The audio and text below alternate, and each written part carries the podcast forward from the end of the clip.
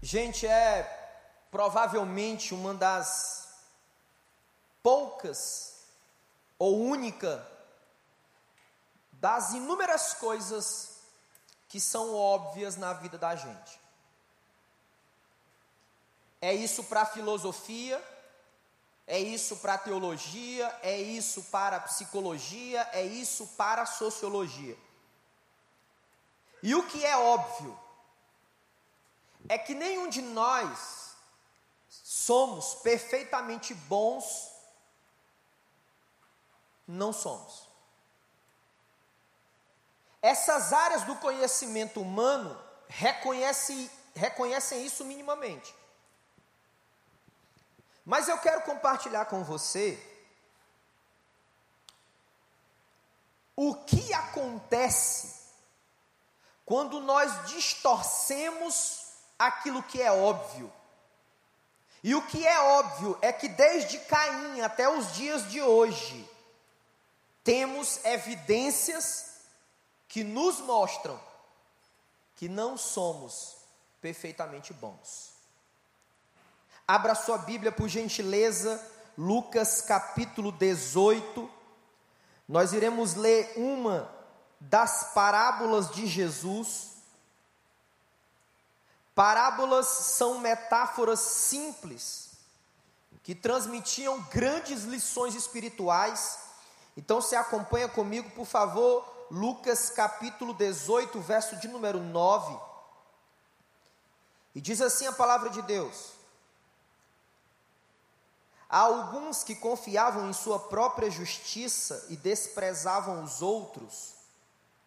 Jesus contou essa parábola. Dois homens subiram ao templo para orar. Um era fariseu e o outro publicano. O fariseu em pé orava no íntimo: Deus, eu te agradeço, porque não sou como os outros homens, ladrões, corruptos, adúlteros, nem mesmo como esse publicano jejuo duas vezes por semana e dou o dízimo de tudo quanto ganho. Mas o publicano ficou à distância. Ele nem ousava olhar para o céu, mas batendo no peito dizia: Deus, tem misericórdia de mim que sou pecador. Eu digo a vocês que este homem e não o outro foi para sua casa justificado diante de Deus. Pois quem se exalta será humilhado, e quem se humilha será exaltado. Que o Senhor nos abençoe. A distorção do óbvio.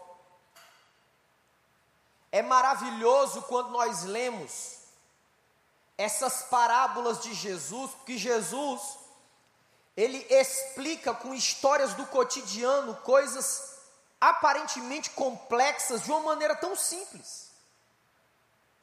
E aí Jesus começa a descrever dois homens. Dois homens, onde um deles era um fariseu e o outro era um publicano, verso número 10. Mas quem eram os fariseus? Os fariseus eram um grupo de religiosos obcecados pela lei de Moisés. Eram pessoas tão interessantes, que eles eram tão obcecados pela lei de Moisés, que você sabe o que eles faziam?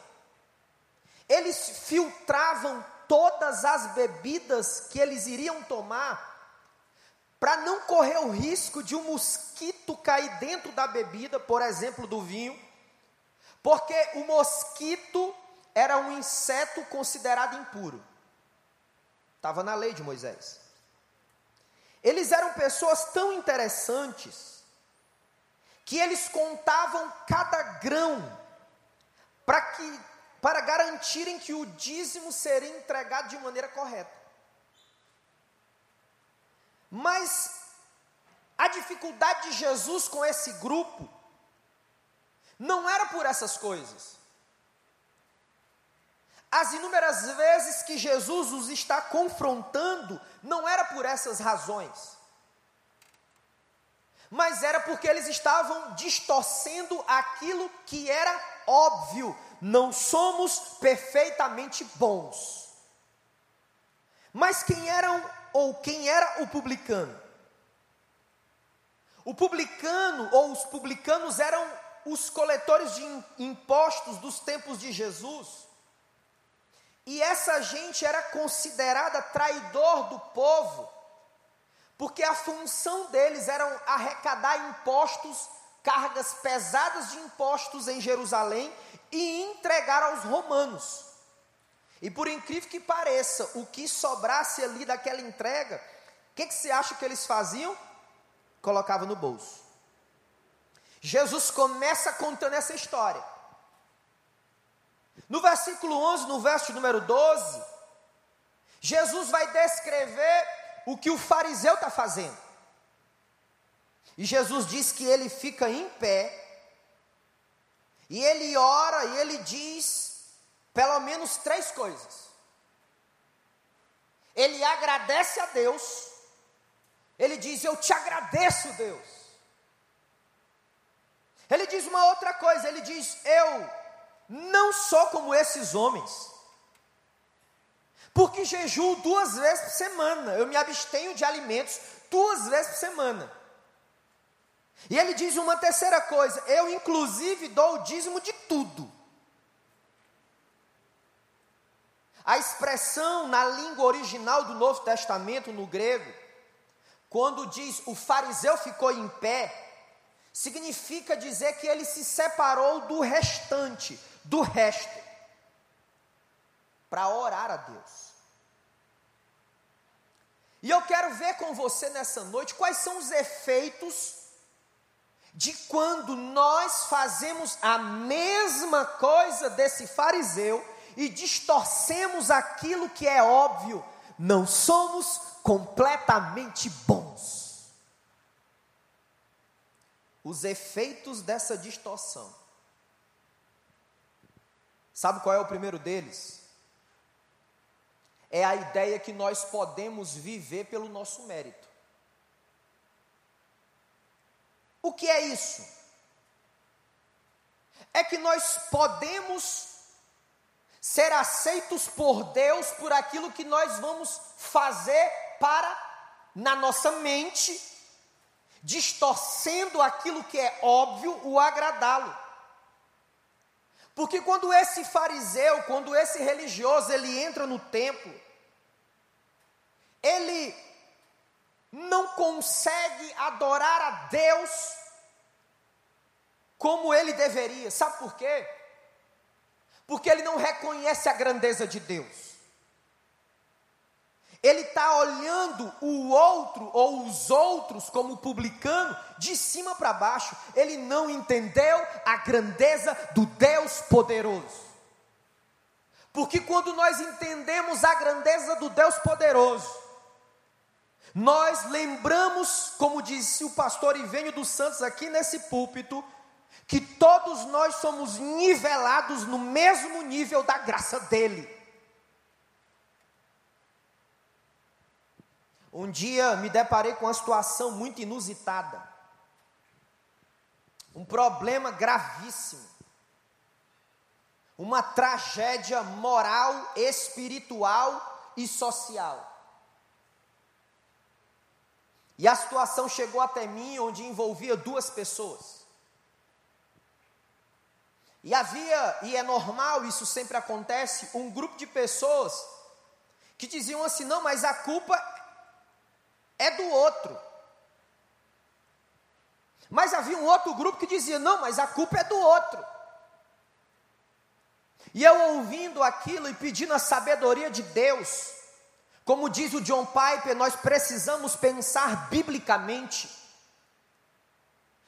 precisamos organizar os nossos afetos, porque ambas pessoas são amadas. E ambas as pessoas têm responsabilidades e compromissos diante de Deus. Mas a boa notícia é que é a mesma medida de graça para esse e a mesma medida de graça para essa pessoa. Você entende? Nós não vamos conseguir celebrar nossa vida se acreditarmos que podemos viver pelo nosso mérito. Isso é distorcer aquilo que é óbvio. E o pior é que se você observar, não precisa de muito trabalho, mas a crença central em muitas heresias da antiguidade e no mundo contemporâneo é a ideia de que nós podemos agradar a Deus pelo nosso mérito. Eu sou do estado do Brasil, estado do Ceará, nordeste brasileiro, onde eu tenho ali, naquele estado, os dois maiores polos de peregrinação religiosa do Brasil. A cidade de Canindé, onde tem a segunda maior romaria a Francisco de Assis, e tenho no sul do estado a cidade de Juazeiro do Norte, a romaria ao Padre Cícero. É a ideia que eu posso agradar a Deus pelos meus méritos. Não! O fariseu experimentava a distorção da obviedade, porque não podemos viver pelo nosso mérito. Mas tem uma segunda consequência da distorção daquilo que é óbvio. É o comportamento de rebaixar, ou seja, de diminuir os outros de maneira explícita ou implícita. Quando aquele fariseu entra no lugar da adoração, ele diz assim: Mas eu não sou como esses aí, não. Sabe por quê? Porque no fundo, ele e nós muitas vezes acreditamos que somos os únicos que temos qualidades. Tem uma terceira consequência dessa distorção daquilo que é óbvio. É, um constan é uma constante altivez. Na minha cidade, diria-se nariz em pé o tempo todo. Você já ouviu essa expressão? Qual é o problema disso? É que viver pelo mérito, um comportamento de rebaixar e diminuir os outros, e constante altivez, nariz em pé o tempo todo, abre o teu coração, abre o coração dele e abre o meu coração para que Satanás promova estragos na nossa vida. Ah, meus irmãos, o fariseu não estava buscando a graça, não buscou a misericórdia e não buscou o favor de Deus por uma simples razão. Porque ele não acreditava que precisava disso. Deixa eu dizer para você, é em vão você defender uma cidade, se deixar uma única passagem por onde o inimigo possa entrar. Eu conheci muita gente, muita gente. Mas eu conheci gente muito perigosa, que tinha um perfil muito próximo desse fariseu aqui. E eu nunca vi isso dar certo. Nunca. Não vi um, não vi uma gerar frutos que glorifiquem a Deus, distorcendo aquilo que é óbvio. E sabe quando nós distorcemos aquilo que é óbvio? Que não somos completamente bons e perfeitos. É quando nós recebemos, por exemplo, um convite para participarmos dos grupos de passos no Celebrando a Vida, e nós nem pensamos na possibilidade, dizemos assim: não, isso não é para mim, isso é para os outros, isso é para os ansiosos, isso é para os, aqueles que sofrem de compulsões em alguma área, isso não é comigo. Quando alguém fala para você ou para mim, sobre aconselhamento pastoral. Não, eu não preciso disso. Quando você ouve sobre as partilhas online, você pensa assim: eu não, para quê? Ninguém vai resolver o meu problema. Quando você escuta sobre os cursos de prevenção na área de família, você responde: não, mas o meu casamento é maravilhoso, a minha paternidade, a, o exercício da maternidade, eu estou bombando. No fundo, no fundo, existe a distorção do que é óbvio, camuflado, muitas vezes não verbalizado mas eu sou feliz, porque Jesus mostra para nós como é que nós conseguimos corrigir isso. Como é que eu corrijo uma distorção? Como é que eu corrijo essa lógica? Como que eu faço isso? Eu acho Jesus simplesmente extraordinário. Porque sabe quem é que ele chama para ajudar a gente? Ele chama o publicano, pastor Daniel. Ele chama aquele homem que era alvo do desprezo. Ele chama aquele homem para hoje à noite nos ensinar, no poder do Espírito Santo, como é que nós corrigimos essa loucura porque é loucura acreditar que somos completamente bons. Veja o verso de número 13. O publicano também faz pelo menos três coisas. Parece que, que cada coisa que o publicano faz vai anulando aquilo que o fariseu tinha feito. Porque Jesus está ensinando, diz assim: o publicano ou nem ousava olhar para o céu. O publicano batia no peito e dizia: Deus tem misericórdia de mim. Meus irmãos, somente alguém, minhas irmãs, somente alguém que tem consciência que não é possível viver pelo mérito, vai experimentar da graça de Deus na sua vida graça.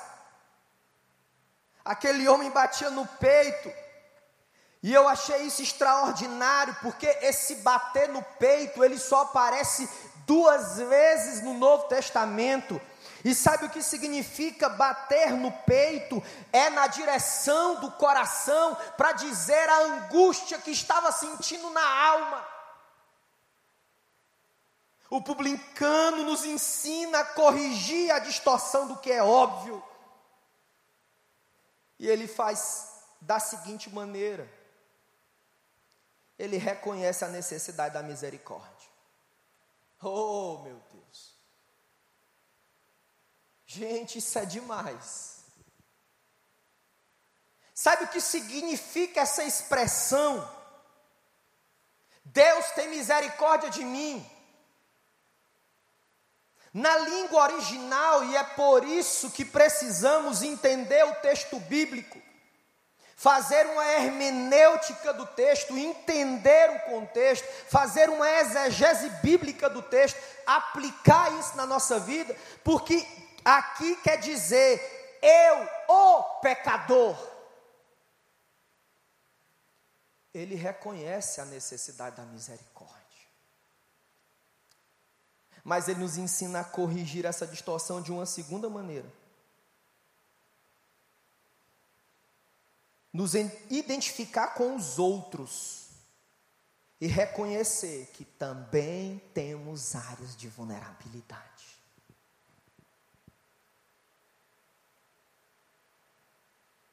Todos temos uma área de vulnerabilidade.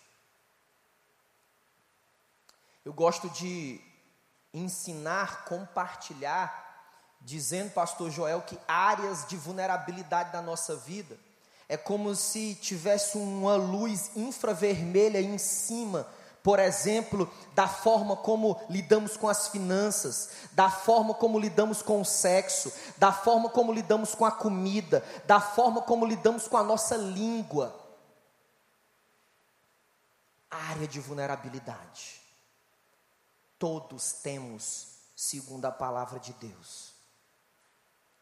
Talvez os mecanismos de defesa que você tem estejam ativados agora e você esteja pensando, mas isso não é comigo não. Deixa eu te dizer, Romanos 3, 23. Paulo escrevendo à igreja de Roma, Paulo diz assim: Todos pecamos e carecemos, necessitamos da graça de Deus.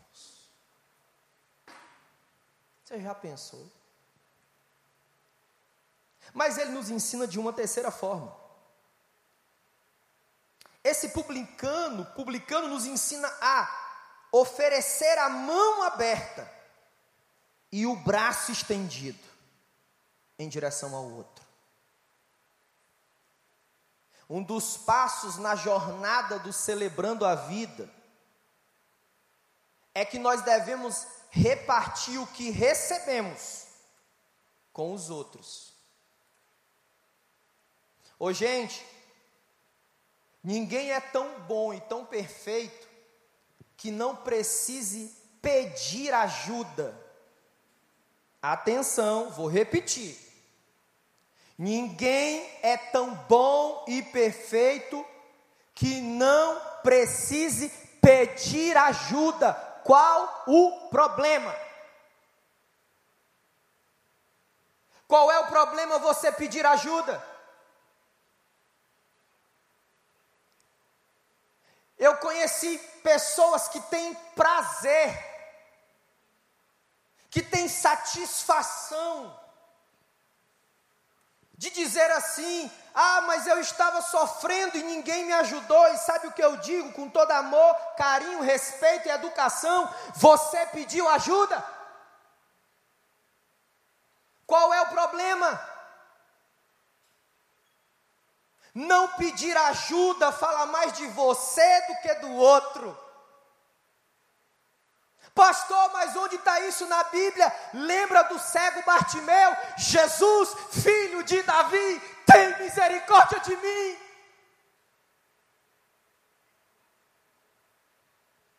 Peça ajuda. Quando você pede ajuda, as cadeias, as prisões são quebradas pela graça de Jesus.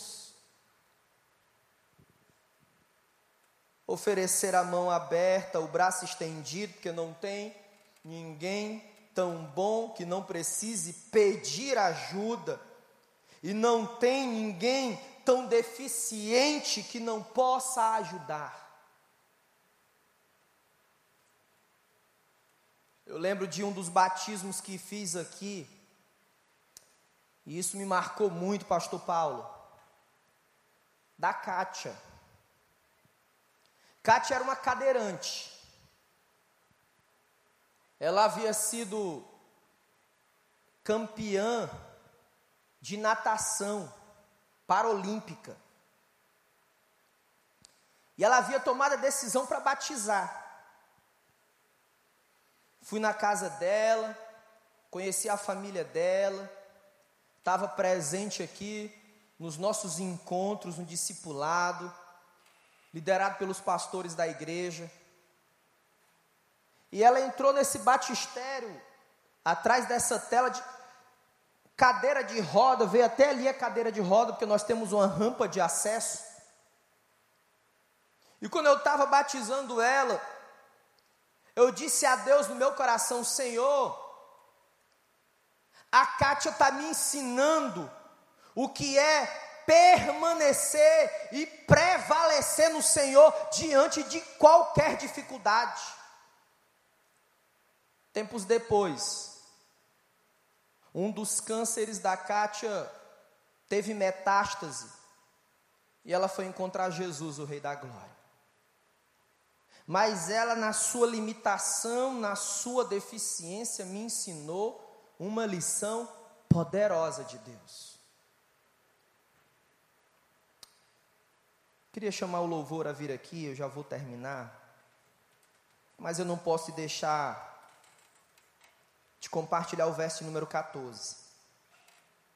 O verso 14, Jesus desfere o golpe mortal naqueles que distorcem aquilo que é óbvio.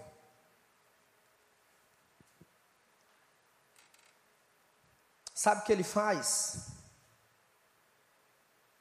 Ele diz assim: Este, o publicano, ele foi justificado para casa, e não aquele, aquele quem? O fariseu. Jesus está desferindo aqui o golpe mortal na ideia de distorção do óbvio. Deixa eu dizer para você, Jesus deixa claro para todos nós nessa noite, aqueles que estão online ou aqui presente, que tudo o que podemos viver e ser é obra da graça de Deus, e é essa graça que me faz dizer assim: só por hoje, só por hoje, só por hoje é graça de Deus. Você entende isso? Se coloque de pé em nome de Jesus. É obra de restauração. E a única pessoa que pode restaurar sua vida é Jesus pela graça. Mas antes nós louvarmos essa canção, eu quero compartilhar um pedaço de um poema de um poeta que voltei a lê-lo essa semana. E um dos trechos do seu poema, e eu quero que você faça isso uma oração. Ele diz assim: Eu quero desaprender para reaprender de novo. Eu quero raspar as tintas com que me pintaram. Eu quero desencaixotar emoções e recuperar sentidos. Meu irmão, minha irmã, para onde a sua vida tem ido?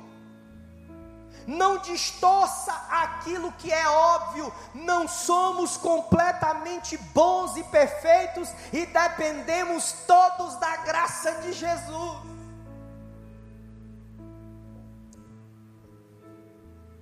Mas eu quero fazer um desafio para você. Que tal experimentar agora na reta final de 2020, com todas as suas peculiaridades, um processo de restauração integral daquilo que foi quebrado na sua vida. O que, foi quebrado na sua vida? O que, que se desgastou como um quadro? O que? Talvez precisamos dar um passo de cada vez rumo à restauração. E pode começar você decidindo fazer isso hoje. Eu quero convidar você a orar comigo. Na verdade, adorar o Senhor comigo. E eu quero orar por você ainda hoje. Pastor Miquel.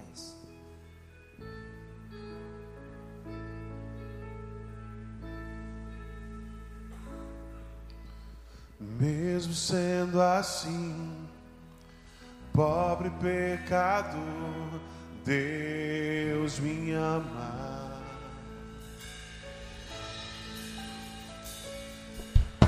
Mesmo sendo falho, mesmo sem merecer, Deus me ama.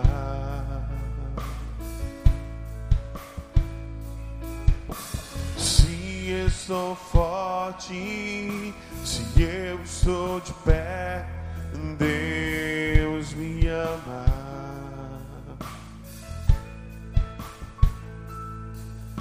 Mas se estou fraco, se eu estou caído, Ele não deixa de me amar. Sem o seu amor, seu perdão, o que seria de? Deus me amou tanto que entregou seu filho para morrer em meu lugar. Deus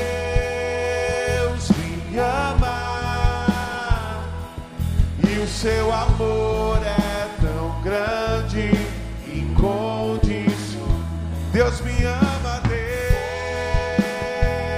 Deus me ama e Ele está sempre de braços abertos para mim mesmo sendo assim, pobre pecado,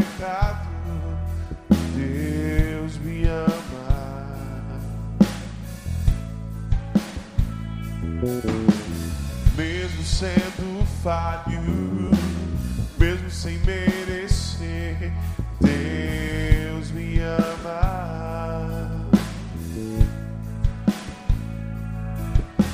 Se estou forte, se eu estou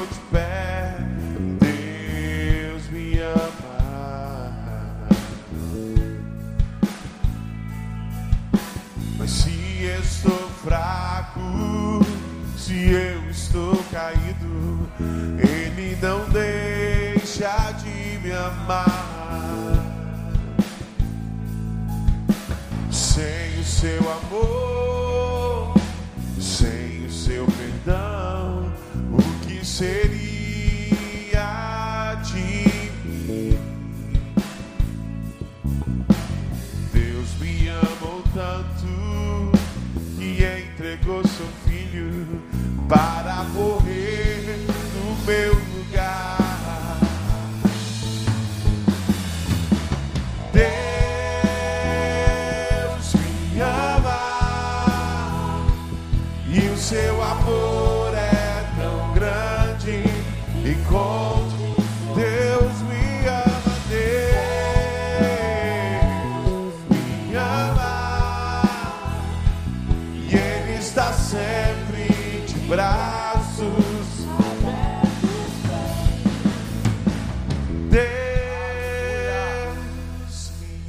conhece, canta. Abre aí tua boca e canta mesmo E de máscara. teu amor é tão grande, Canta, adora. incondicional. Deus me ama e Ele está sempre de braços abertos para Ore comigo, por favor. Pai, nós te agradecemos pela riqueza, a simplicidade e a profundidade da tua palavra, Senhor. Nos dá fome, ó Deus, pela tua presença.